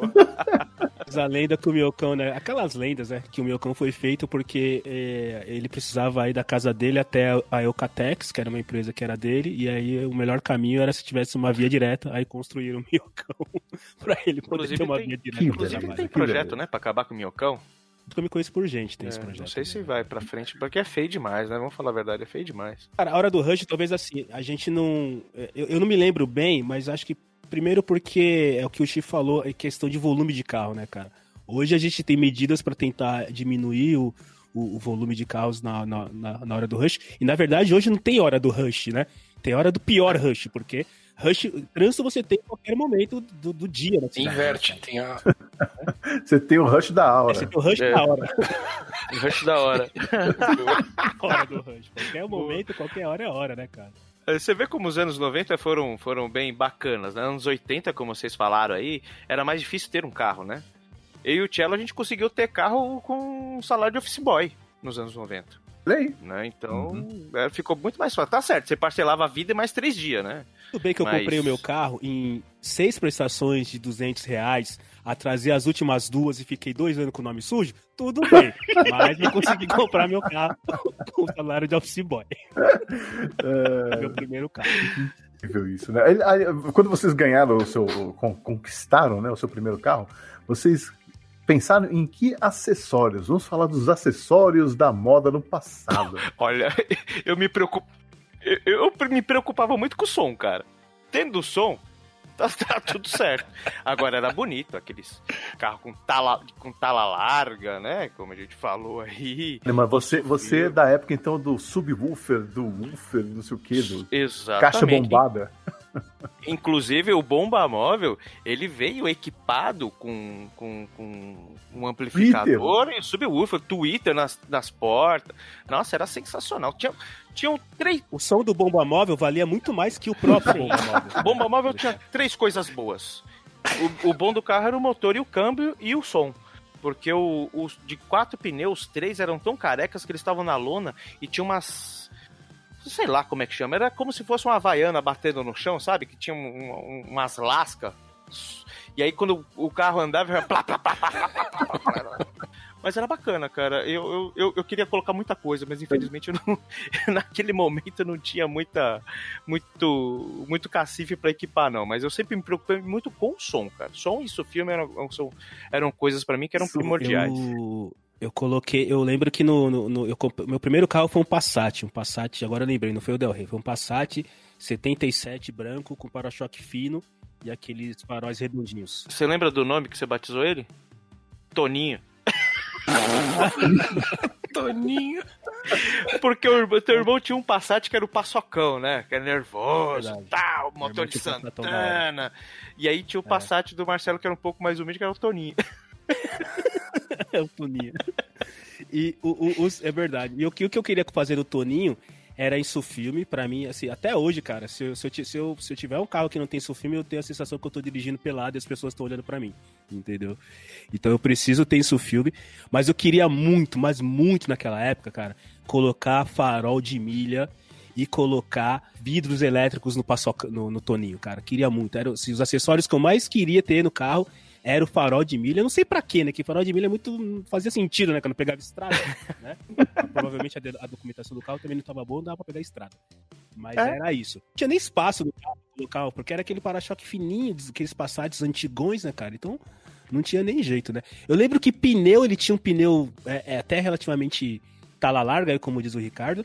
E tinha uma outra coisa, cara, que aí, isso eu consegui colocar nele, que o farol de milha eu não consegui colocar, o insufilme eu consegui colocar depois de muito tempo, mas teve uma, uma das primeiras coisas que eu consegui comprar foram as calotas, cara. Eu tinha aquelas calotas que simulavam, simulavam, é, é, é, simulavam o as rodas do Gol GT 88, obviamente. Quer dizer, o Gol GT 86, né? que existe. Mas calota era um negócio que eu colocava lá e limpava bonitinho e tomava cuidado pra não encostar.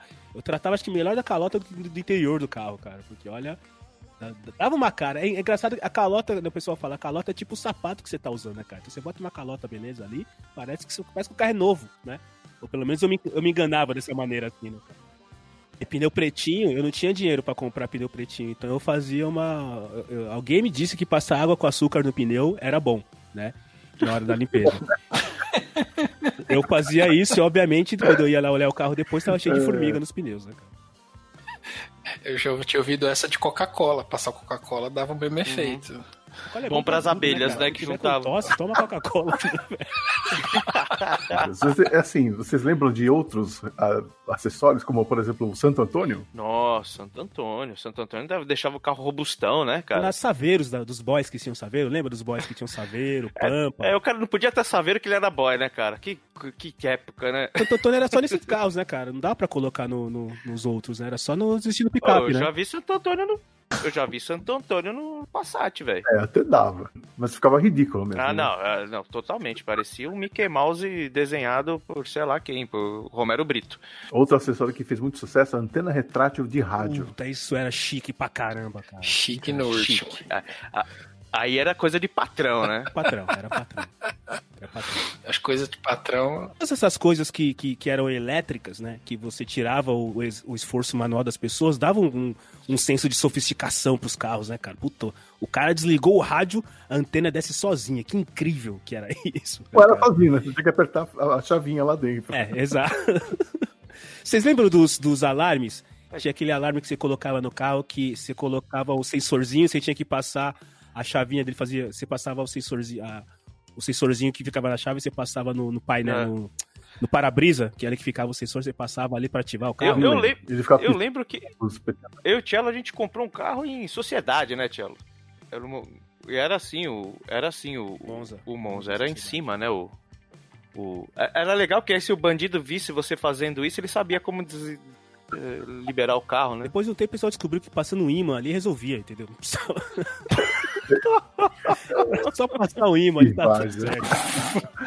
Ah, É, era, exato. era uma chave magnética comum. Desses acessórios, eu lembro de duas coisas que era muito comum em Fusca. É, eu lembro de capinha de volante, Ah, é verdade, né? Ah, é verdade. treco detestável, enfim. E é, quando o pessoal trocava o volante do Fusca, botava outro volante, geralmente menor, Uhum. né? O que era pra fazer academia, né? Porque o volante menor num carro sem nenhum tipo de assistência na direção, cara, fazer baliza naquilo, você saía de lá, né, com os braços do Hulk, toda vez que você terminava a baliza. Puta, né? pior que é verdade. aquele, aquele, aquela capa de banco que tinha as bolinhas que supostamente era pra fazer massagem. Vocês lembram disso? Pode crer, brega demais, hein? taxista tinha isso, o cara ficava o dia inteiro dirigindo, né, cara? Aí ele colocava aquela capa de banco do motorista que era umas bolinhas de madeira, assim, né? Era uma capa feita de bolinhas. Aí ele ficava sentado ali e supostamente aquilo contribuía pra boa ergonomia do trabalho, né, cara? Agora, um acessório que vem de fábrica que o povo não dá, não, não dá, não deu a devida atenção e foi removido por causa do barulho interno, era o quebra-vento. Né? Era um ótimo acessório de fábrica aquilo ali, né? Porque você controlava o vento que você não precisava de ar condicionado. Você abria o quebra-vento, vinha aquele arzinho gostoso direto na cara, era uma delícia, né? Mas o último carro que tinha isso, eu acho que foi o Fusca, né? Os outros. O Gol, o Gol chegou até. Eu acho que o Gol não chegou. O Gol, acho que o Gol até 85, 86 tinha, né? Depois foi tirando, foi sumindo, né? O quebra-vento. Esse quebra-vento era só, era exclusivo da Volkswagen? Eu, não- eu tô tentando lembrar de outras montadoras com esse. Eu não lembro, cara. Tinha outro. eh, o, o, Escort eu acho que não tinha, por exemplo. Porque era exclusivo da Volkswagen. Se o Fusca tinha, a Brasília tinha, a Variant tinha. Eu acho. eu Não, É. eu não sei, cara, mas era um negócio assim que era é tão bobo, tão besta, mas. Hoje em dia eu vejo, nossa, se tivesse um quebra-vento aqui, eu não precisava fazer nada, não precisava abrir o vidro, não precisava fazer nada. É que é feio demais, né? Hoje em dia não cabe na estética de um carro um quebra-vento, né? Não. E eu lembro que eu fui assaltado várias vezes por causa desse quebra-vento, que as pessoas simplesmente abriam ele e abriam o carro, né? Ah, era muito fácil, né? Muito fácil. Era muito fácil de estourar aquilo ali. Ah, a gente mesmo já deixou o carro, é, chave de carro dentro e ia dando pancadinha no quebra-vento até que ele soltava, ia lá e destravava. De quem, cara pálido? Eu nunca fiz isso, não. Não queima meu filho, não, cara. Pô, desculpa, você não tava lá. Ah, foi o seu carro que eu roubei aquele dia lá pra dar um rolê. Cara, a gente tá falando de uma época que o retrovisor do lado direito era acessório, senhores. Isso era um acessório de responsabilidade, cara. Retrovisor do lado direito. Tava lá na lista dos, dos, dos equipamentos que vem com o carro. Retrovisor do lado direito. Retrovisor interno. Pô, Ah, o, o, o, prote... o, o encosto de cabeça, né? Encosto de banco lá, de. Não É. tinha, não era obrigatório. E eu lembro, eu acho que o último acessório que ficou moda, virou moda, foi o engate, né? Ah, é. O engate, o engate é bacana. Até em Kombi tinha engate, assim, não tinha muito a ver, não tinha muita lógica, mas virou um acessório. Né? Sim, é- eu acho que era mais pra proteger. Era, era pra se proteger e ferrar o cara que batia por trás. Porque não fazia sentido assim, um 147 tem engate, né? O que que ele ia conseguir puxar, né, cara? O carrinho de feira da vovó. Enfim, vocês falaram aí que compraram carros. Onde foi que vocês compraram? né? Porque naquela época você tinha duas opções. Ou você via o anúncio no jornal, né? Ou você ia nessas lojinhas de rua que já existiam, ou você ia na Feira Livre do Automóvel, lá no AMB. Nossa, é- era, o- eu não sei hoje em dia, mas era um, um evento, né, aí na feira, na feira da AMB, né? O Toninho, eu comprei o Toninho numa agência de automóveis lá em Santo Amaro, cara. Lembro que eu fui lá e tal, e tinham vários carros, né? Da maioria, acho que todos antigos e tudo mais tal, todos eles com problemas de documentação. Na verdade, era um comércio bem específico, assim, sabe? Bem de nicho. Era um comércio bem de nicho. E aí eu fui lá e negociei com o cara, comprei, como disse aí, né? Paguei em seis prestações de 200 reais, duas atrasaram. Mas eu lembro que era muito mais difícil, porque. é, é, que nem o Xi falou aí, né? Você comprou um carro, né, Xi? Um Passat, que só depois de um tempo você descobriu que tava, que tava é, com o assoalho furado e tudo mais sim. tal. Ou seja, é, é, não tinha, é, era muito mais complicado porque os locais. Primeiro que a gente não entendia de carro, segundo que não existia nenhum tipo de, de, de teste, ah, vai dar uma volta com o carro antes tal. Não tinha nada disso, né, cara? Então, era bem mais complexo. Uma assim. coisa maluca você pensar isso hoje, né? Tipo, você ia na feira, você abria o capô, olhava, o cara ligava o motor e nisso era tudo, era tudo que você podia se basear para fazer a sua, sua oferta para comprar. Você ia sair com ele andando assim que Uhum. fechasse o negócio. É uma coisa Era- de louca, era- eu não consigo imaginar se eu teria coragem de fazer isso hoje em dia. Era comum levar o mecânico de confiança, né, pra esses lugares. Ele levava alguém que manjava mais, né? E como o mecânico naquela época, aí de novo, né, não tinha o computadorzinho que ele plugava no carro, ele pedia, ele abria o capô, pedia pra ligar o carro, dava dois tapinhas aqui, mexia numa mangueira, olhava o óleo. É, seu Zé, tá bom, pode comprar que esse aqui vai aguentar. Era isso, né, cara? A avaliação era essa, né, cara? Não tinha outra É avaliação incrível feita. pensar que as pessoas compravam carros dessa forma, né? Eu não sei como é que era comprar carro zero. Mas acho que devia ser da mesma maneira, né? Eu, eu demorei muito, mas demorei, acho que eu demorei uns dois séculos aí pra poder comprar o primeiro carro zero. né?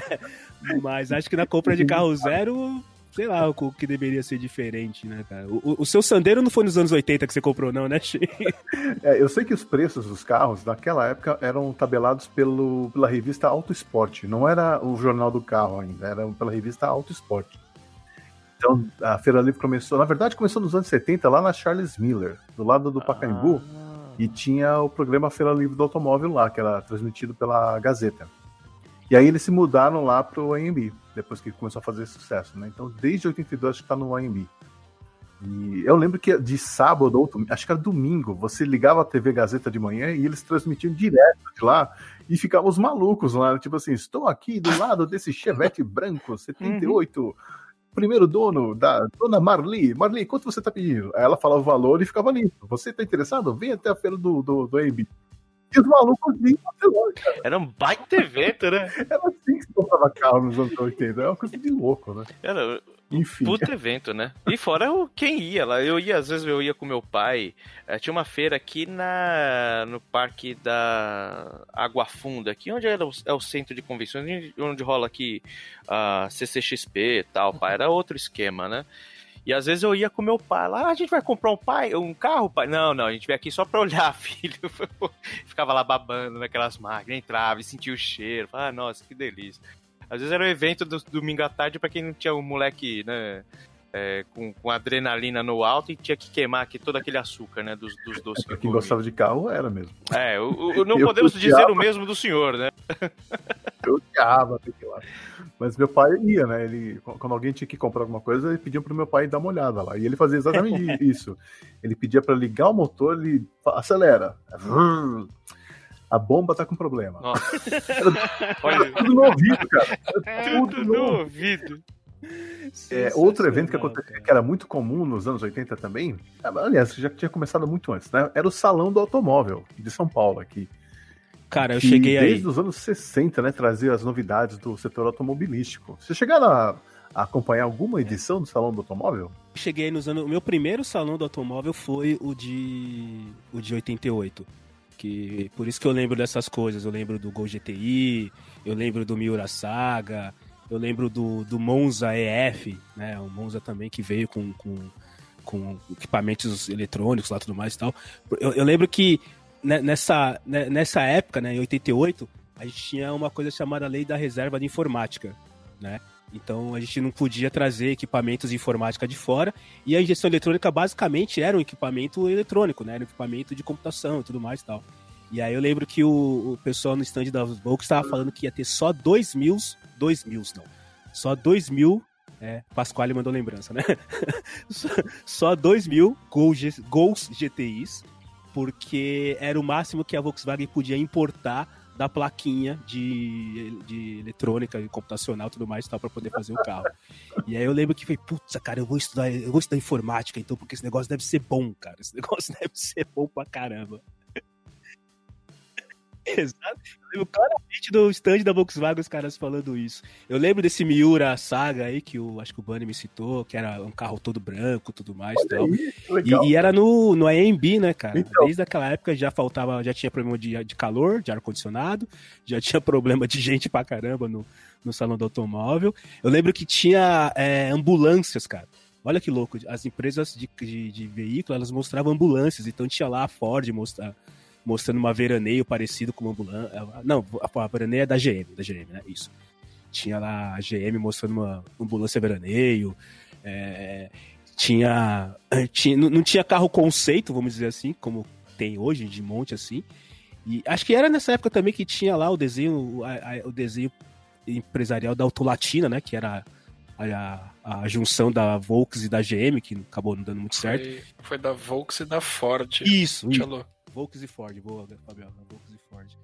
E anos depois eles lançaram o Verona também, mas acho que nesse salão do oit- de 88 88 foi o ano do, do- da novidade que era o sistema de injeção eletrônica de combustível, né? E, e falando em evoluções te- tecnológicas, aí vamos tentar lembrar aí desde os anos 80 quais foram as mudanças que apareceram. Tem coisas meio absurdas para quem vive hoje em dia, os jovens vão achar muito estranho, mas nos anos 80 não existia airbag. Não, não tinha. Na verdade, nos anos 80 nem cinto de segurança a gente usava. Existia, mas a gente não usava, né?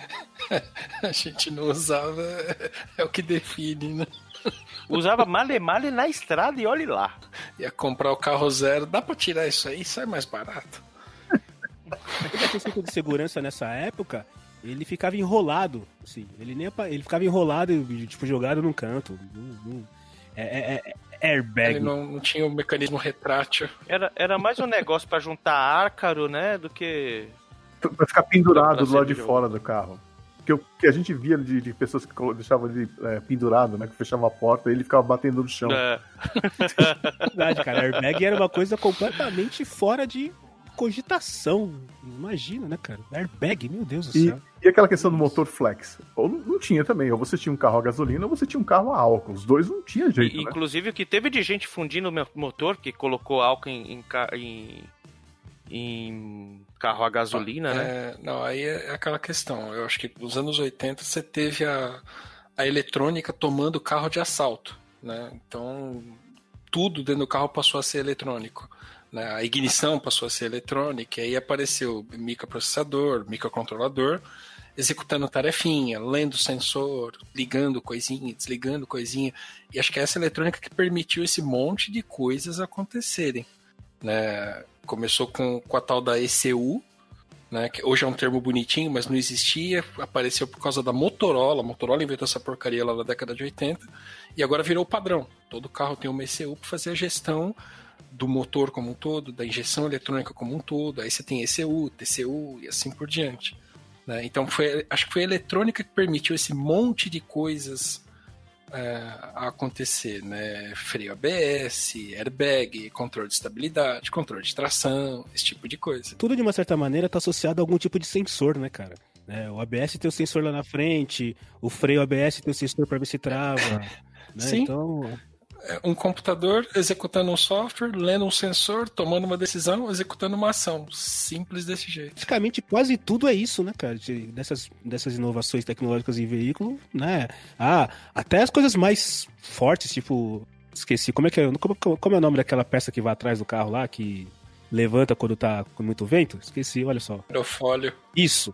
Até aerofólio que levanta sozinho é sensor, né, cara? Então, Pode ser a tampa do porta-malas também, mas. Aí tá mais pra defeito do que efeito. Eu tomei um susto falando de sensor um, um tempo atrás que o carro que eu tenho agora ele acendeu uma luzinha. Eu falei, meu Deus do céu, tá, tá esquentando, tá esquentando. Aí eu parei, fui parando, parando, parando, parando. Falei, vou chegar em casa porque o brasileiro, né, nunca lê o manual. Era um sensor de pressão do pneu. Eu Falei, nossa, que legal, cara. Tem isso agora também? Encher o pneu. se fosse o Miura, é isso que ele ia falar, né? Sua besta, calibre os pneus.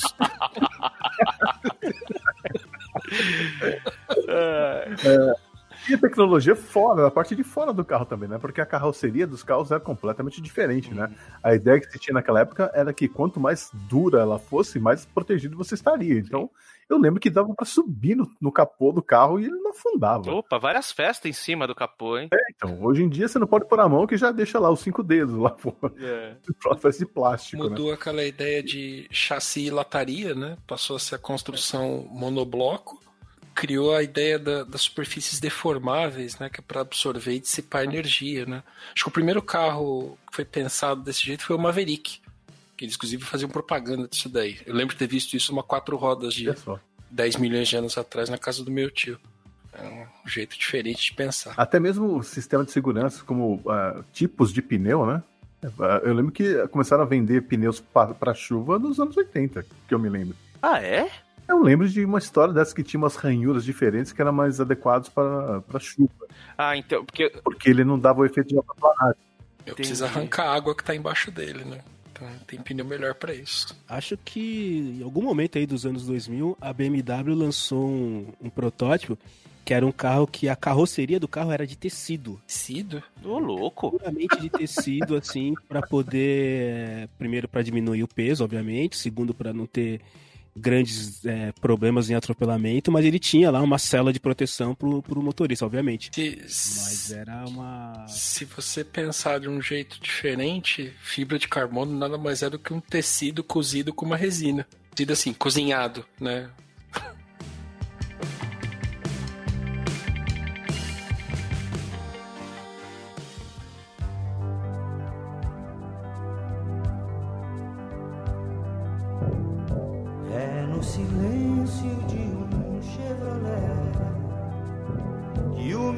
Coração bate mais alto.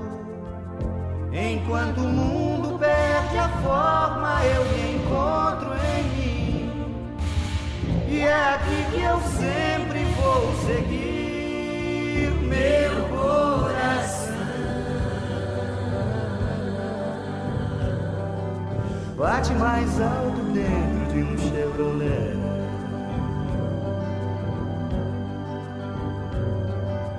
Bate mais alto dentro de um Chevrolet. Enquanto o mundo perde a forma, eu me encontro em mim. E é aqui que eu sempre vou seguir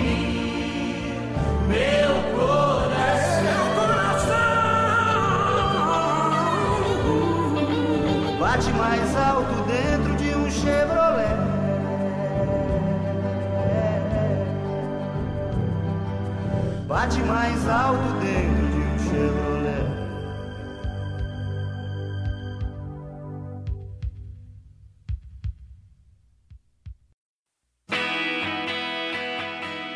Falando de outro assunto aqui, e quanto às leis de trânsito, o que mudou desde então, hein? Você falou que a gente não era obrigado a usar cinto de segurança, né, Bolima? Sim, a gente não precisava. Na verdade, você tinha, era como se fosse uma sugestão, né, para você usar o cinto de segurança, mas nunca foi obrigatório, né? É, se não me engano, esse, não tinha esse negócio de você dirigir com as duas mãos no volante. Era comum você ver pessoas fumando, né? Hoje em dia a gente faz isso, mas pessoas fumando era muito mais permissivo, por exemplo. Não era. Que eu me lembro, não era uma regra, né? De você não fumar, o, o, o cara que está dirigindo, você não fumar dirigindo, né? E hoje em dia a multa é pesada. Se pega aquele, aquele CT lá que tá meio virado no girar, ele vai te multar e vai te multar pesado também. A né? multa ela não é específica, né? Então, assim, você estar fumando com uma mão ou cutucando o nariz com uma mão, de qualquer maneira você tá sem as duas mãos no volante. Então, você toma uma multa do mesmo jeito, né, cara? Independente do que você esteja fazendo com a sua mão, né? Que ela não diz que é proibido fumar ao volante. Ela diz que é proibido você é, tirar uma das mãos ao, ao volante. Mas acho que esse é o tipo de multa que, cara, essa deve ser difícil, né? Porque você tem diversas maneiras de argumentar pro motorista, pro, pra, pra CT que você tirou a mão do volante. Como, por exemplo, você colocou a mão no câmbio para essa. né? É, é, é, isso é, depende. É por isso que eu acho que o cigarro ele já já já informa que você já está há alguns minutos com, a- com uma mão fora do volante, né? Ou então com a mão ocupada guarda, com eu só outra tava coisa que não puxando segurar freio o de mão volante. pra dar um cavalo de pau. Vem cá, eu lembro que no exame que eu fiz de volante, eu tinha que aprender sinais que você poderia fazer com a mão para indicar o que, que você ia fazer no volante. Por exemplo, eu vou virar à esquerda, eu enfiava a mão para fora do- da janela do carro. Sim. Né? E com a É mão verdade. levantada era pra É direita. verdade. Além do pisca, você. Acho que além do pisca você tinha que fazer isso. Eu não lembro se pisca ou não. Você tinha que fazer isso, né? Eu acho que a mão... direita era a mão levantada, a esquerda era a mão reta. Pisca alerta, você fica balançando a mão do lado de fora do carro, é isso? Estica, levanta, estica, levanta. Hoje em dia funciona, né? Porque se você não quer entrar, mudar de faixa ou entrar em algum lugar, você liga o pisca-alerta, né? Que o cara da direita ele vai sempre acelerar, né? O cara do teu lado sempre vai acelerar, fala, não, você não vai passar. Eu não sei que mania idiota que tem, pelo menos aqui em São Paulo é assim, né? Bem lembrado, Chico. Você tinha esses, esse, você tinha realmente que saber os, os- o- eu lembro disso de algum, eu não cheguei a estudar isso, mas eu lembro de ver o desenho assim, ah, se você vai virar direita, a mão é assim, se você vai virar à esquerda, a mão é assado, né? Se você vai parar, a mão não sei o quê. né? Hoje em dia funciona também, né? Você, você, o, o- o- você baixa o vidro, mete a mão na buzina e fala, eu vou entrar! Né? O único símbolo que hoje em dia é que o dedo do meio é levantado, né? É o- isso, né, cara? A- Acho que a, a principal lei é do cinto de segurança, né, cara? Porque quando ela, ela veio, é- é- é, no Brasil a gente tem o termo, né? Foi a lei que pegou, né, cara? Porque Uhum. cinto de segurança hoje criou-se realmente uma, uma noção das pessoas. Acho que todo mundo aqui, né, cara? Quando você entra no carro para ir dirigir, a primeira coisa que você faz é botar o cinto de segurança, né. Então, essa foi uma que realmente deu certo, né? Os carros mais novos brigam com você. É verdade, eles não deixam nem você andar em paz, né? Eles ficam lá. Tim, tim. Favor, colocar o cinto de segurança. Você sabe que, e assim, aí de novo, né, cara? O melhor do Brasil é o brasileiro, né? Porque tem cinto de. O que, que o cinto de segurança faz, né? Alguns casos. Ele, ele tem um sensor no banco que, se ele sente que tem um peso ali, obrigatoriamente ele precisa ter um. um- o cinto tem que estar ligado, né? Então o sensor funciona. O sensor funciona desse jeito. Então, se você for carregar qualquer coisa do banco do passageiro, provavelmente o carro vai pedir pra você colocar o cinto de segurança, porque ele vai identificar que tem um peso ali Uhum. né? Sei lá, você carregar, se você for carregar um, um pack de 24 latas de Heineken, por exemplo, né? Não tem jeito, vai ter que botar o cinto de segurança pra poder garantir. É, Eu sempre faço isso, cara. Quando eu coloco cerveja do lado do banco do boteiro, sempre coloco o cinto de segurança, que é pra não ter problema, entendeu? Pô, antes, antes eu do que a cerveja, pô. Cerveja não, tá caro Porra. pra caramba, né? Outra lei que mudou é a questão de, do que você pode transportar no seu carro, que não pode ultrapassar o tamanho dele, né? Porque eu lembro de antigamente ver pessoas andando de fusquinha levando o Uh, prato da cama em cima do carro. sempre vem aquela imagem da família descendo pra cima, né? Com o Fusca lotado no teto. Aquele colchão, né, cara? Aquele colchão amarrado, fazendo frente à aerodinâmica. Essa cena é clássica. E o plástico. Cara, Aquele colchãozão, metade do colchão levantado, fazendo um puta do esforço da aerodinâmica do carro. Fazendo um efeito asa no carro, no Fusca. Muito bom. É verdade, essa é outra regra também que não pode carregar. É, é, a- a- as regras são muito mais detalhadas hoje em dia, né, cara? Pra, pra tudo, né? Eu, eu lembro que eu tinha, eu tinha um suporte pra carregar a bicicleta no carro e eu tomei multa uma vez porque o suporte, a bicicleta, quando eu tava no suporte, ela tampava a placa. É, não pode. Então, É, é- é um dos casos do negócio do engate que o Xi falou aí, que, que, que virou, né, adereço aí, né, virou opcional. E teve muita gente que teve que tirar, senão ia ser multado, porque o engate ficava bem no meio da, da placa, né, dependendo do modelo do carro. Não pode. Isso aí. Bom, e pra gente encerrar a conversa aqui, eu queria saber de vocês, carros dos anos 80, quais foram os melhores, os destaques dos anos 80 nas ruas de- do, do- Brasil aqui? eu, eu tinha uma paixão louca, achava sensacional aqueles Opalas antigos. Na verdade, eu sempre gostei desses carros estilo muscle car, né, cara? Então, carro dos anos 80, eu sempre lembro de Opala. Opala pra mim, aqueles, aquele, com aquele farol duplo. Putz, cara, era sensacional, eu achava sensacional. Diplomata. Eu gostava de Kombi, porque eu sempre acho que é um pacote de Pampuma que tá andando.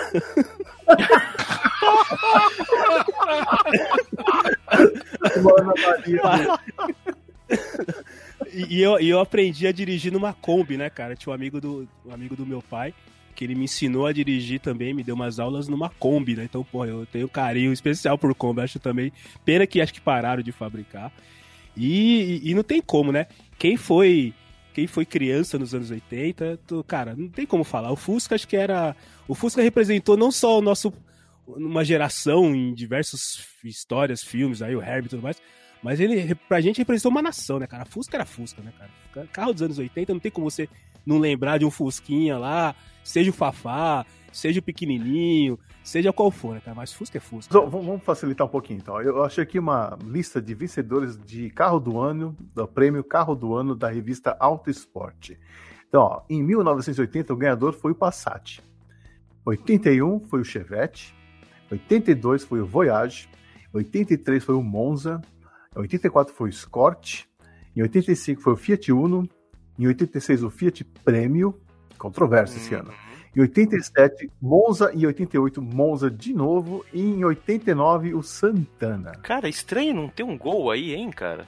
Exato, não tem. O Gol começou. ah, foi em 90 que ele foi eleito carro do ano. Gol é o Ah, terceiro carro. Não, é o 90. segundo carro mais vendido dos Dos anos 80. O primeiro carro mais vendido dos anos 80 é o Chevette. E o Monza, que teve tricampeonato aí, é o terceiro carro mais vendido dos anos 80. Então, acho que o Monza é o cara que se mostrou. Se mostrou o, o- o- destaque todo no final das contas, porque pela, pela- pelas contas aqui do Datacello, o Monza vendeu 507.678 unidades dos anos 80. Então, e o, e o Gol vendeu 645 mil, o Chevette 655 mil. Então, meio milhão de Monza rodando nos anos 80 vendidos aí, e ele foi tricampeão. Tivemos Monza, né, Bunnyman? Pô. A gente acertou então, né, cara? Su Fomos ter, fomos ter o Monza nos anos 2000, mas tivemos, né, cara? Pô, pois é, e era um conforto sensacional. Nossa, era uma delícia aquele Monza. Eu tinha medo de pegar a estrada com ele porque eu tinha medo de dormir no, no volante, de tão confortável que ele era. Bo- bo- boas lembranças. Pena que eu enfiei ele no poste, mas isso fica pra outra história. Deixa pra outro, pra outro episódio. Que perigo, cara. Ele é assim dirigindo kart também? Olha, o Cello nos anos 2000, quando começou a andar de kart, ele era um cara assim audacioso demais, aquele cara que freava pra lado, pra lado, Deus me livre, como diria Galvão. Hoje em dia ele é um cara muito mais, já tá maduro, né? Continua rápido, mas agora é um cara muito mais na ponta dos dedos, vamos dizer assim. Mas, medroso, não vou mentir pra vocês que eu sou mais medroso. Fazer o quê? Né? Você vai ficando mais velho, as contas vão chegando, você fala, cara, se eu me machucar aqui, não vai dar, não vai dar certo. Então é melhor, melhor frear um pouco mais, deixa o cara passar e beleza, segue a vida. A cerveja tá garantida no final da corrida mesmo, né? Sem dúvida nenhuma, sem dúvida nenhuma. Olha, agora dessa lista aqui, eu, vou- eu, eu deixa eu, né, eu. Eu gostava muito do Santana, eu acho que o Santana é puta de um carrão, né? É, o meu primeiro, minha primeira paixão por carro, acho que foi, foram os Chevettes. Mas eu vou ficar com Voyage, cara. Voyage tem, tem uma, uma- uma- um carinho é, especial, né? Por ser um dos meus primeiros carros e tal. E por toda a história do Voyage. E eu sempre, quando eu vejo um Voyage, eu sempre, na rua, eu sempre quero comprar o Voyage. Falo, não, quanto custa? Eu, não, não, tem dinheiro, mas eu quero saber quanto custa. Vai que um dia eu tenha dinheiro e eu compro o Voyage. Tem um Voyage vinho, só que ele era 92. Acho que foi o último que saiu. Acho que foi, acho que foi até 92, 93. Ele é um Voyage vinho lindo que tá na garagem lá da, do meu cunhado é, no, no, no, prédio lá, e eu acho que tem alguns problemas de, de espólio de família lá tal. Eu falo, mano, um dia eu vou comprar esse Voyage. Não, não, não quero andar com o Voyage, eu quero ter ele lá, ficar olhando daquela lustrada, daquela né, parada nos pneus. Mas eu acho que o Voyage é um carro. Nossa. Põe ele na sala. Demais. Ele é igual um gol por dentro. No né? meio da sala. É, pra pôr na sala, na parede, né? Que... É, meu. Eu acho o Voyage sensacional. Um carro. Só aconselho você a despejar uns 20 quilos de concreto no, no porta-malas traseiro, porque senão ele vai sair de, de, de traseiro. o Chi tem experiência no assunto. Olha, para difícil. Anos 80. Carro que eu tenho lembrança boa, mas não é bem dos anos 80, era o Fiat Tempra. Eu achava esse carro muito da hora. Mas ele apareceu na década de 90. Eu acho que eu vou de Passat, cara muita coisa divertida com Passat na década de 80. Passei boas e poucas. E tinham vários modelos de Passat, né? Que inclusive o, o famoso, né, o T, GTS, era um carraço. Era, era bonito. Eu gostava tanto de farol redondo quanto de farol quadrado. Nossa, tinha ele, tinha o Pointer, né? o Pointer também, que eu acho. Acho que o GTS veio depois do. Acho que ao contrário. Acho que ao contrário. Acho que o GTS era uma ah, evolução do Pointer, né? O Pointer era a evolução. É, eu não tô lembrado. E tinha, tinha o Passat modelo iraquiano, lembra desse Passat? Que era um Passat que era exportado pro Iraque, cara. Ele tinha uns detalhes adicionais na, no interior dele, tinha uns reloginhos e tudo mais tal. Esse, esse, eu te, na, na, minha família acabou tendo, depois dos anos 80, acabaram aparecendo alguns Passats aí. E teve esse Passat do que o Ricardo citou aí, o Paçocão, que era do meu irmão. Esse Passat, quando ele chegou na família, ele chegou inteiro. Mas daí ele foi sendo mordido aqui, mordido ali. Até o dia que nós resolvemos colocar o motor de Santana nele. E assim, obviamente, não cabia. Então, quando você reduzia a fumaça, de vez, em vez de pra fora, ela via para dentro do carro. E sempre parecia que a gente tava fumando maconha, que a gente tava sempre cheirando fumaça de olho vermelho. Até o dia que esse carro, estacionado na casa do Ricardo, nós é, decretamos a falência, a, a morte dele e nós literalmente brincamos de Street Fighter no carro. A gente começou a subir, pular em cima, chutar, amassar o carro que ele já tinha sido vendido pro ferro Puta, velho. Eu nem lembrava disso, é verdade, cara. Puta, que delícia. Eu lembrei agora, o Passat, na verdade, ele era o TS, tinha o TL e o GTS era chamado Pointer. É, essa... Ah. E tinha um modelo que tinha uma, um grafismo que era uma faixa que saía da parte de trás, descendo assim na diagonal, e aí ele ia atravessando toda a lateral do, do Passat até chegar na frente assim, mais fininha, assim. Não lembro se vocês já viram esse, ah. esse grafismo no, no Passat. Era o TS. Era, era, meu, era sensacional, cara. Era um carro, assim, era, era o, o esportivão, né? Eu acho que ele, o Escort, eram dois carros, carros assim que era do cara que gostava de velocidade, né? Um carro dos anos 80, né? Mas foi um carro que foi muito utilizado na década. Não, eu acho que o Passat uhum. foi o uhum. primeiro caso de espionagem industrial que teve aqui no Brasil, não foi?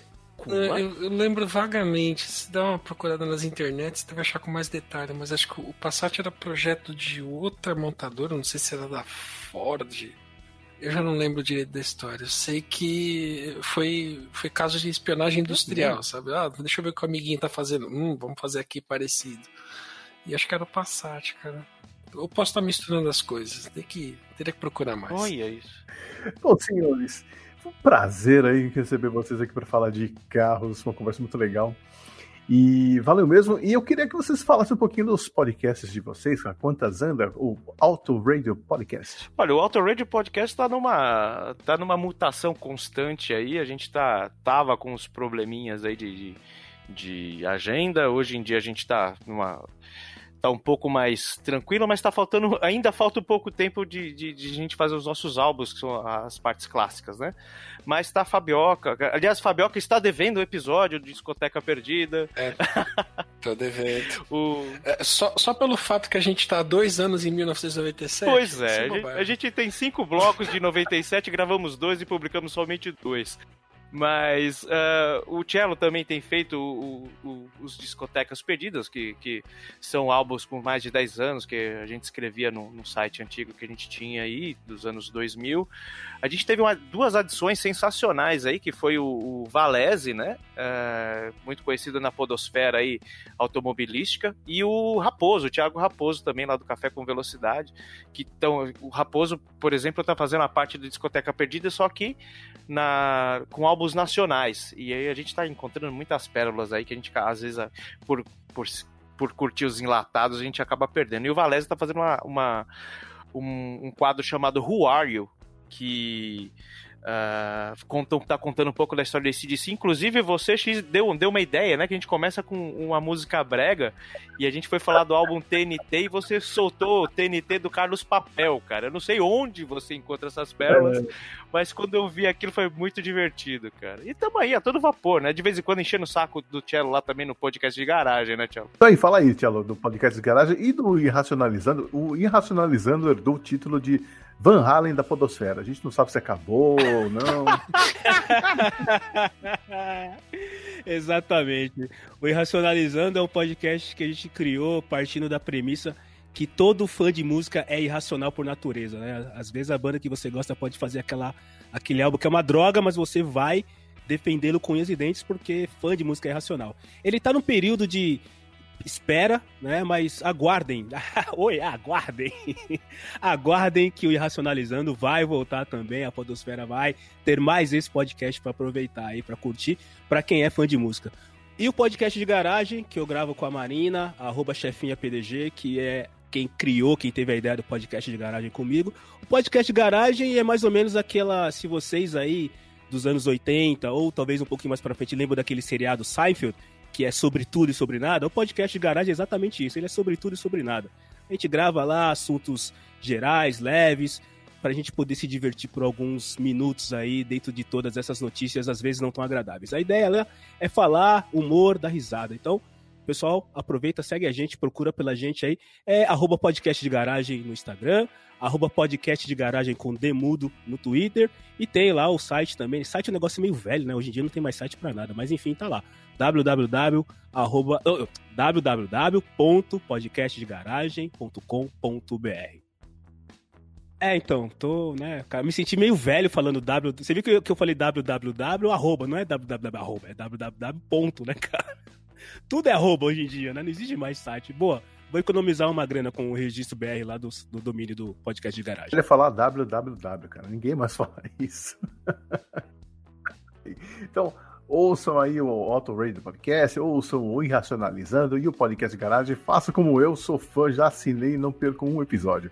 Galera, muito obrigado mesmo, é sempre um prazer receber vocês aí. Poxa, obrigado, cara, valeu. Valeu, galera, grande abraço, obrigado pelo convite mais uma vez, Xi. Valeu, abração. Valeu, galera. Obrigadão, um abraço para todos. E eu só queria pedir aí, na hora que desligar os microfones, que vocês me ajudem a empurrar o meu carro para eu poder ir embora, tá?